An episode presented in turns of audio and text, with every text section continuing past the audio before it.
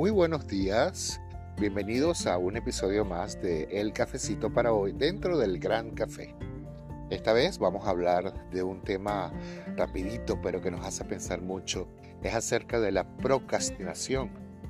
La procrastinación, que es una palabra prácticamente nueva, pero que a algunos nos cuesta entender, pero que al mismo tiempo uh, lo practicamos transmitiendo desde la calle en, aquí en Inca, la procrastinación.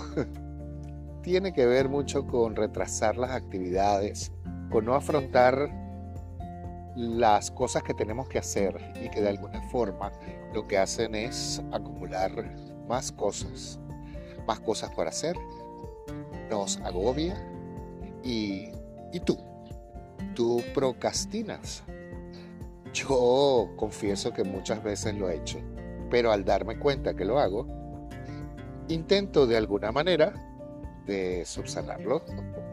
¿Dónde está tu procrastinación en este momento? Y eso es todo. Un beso desde el Gran Café.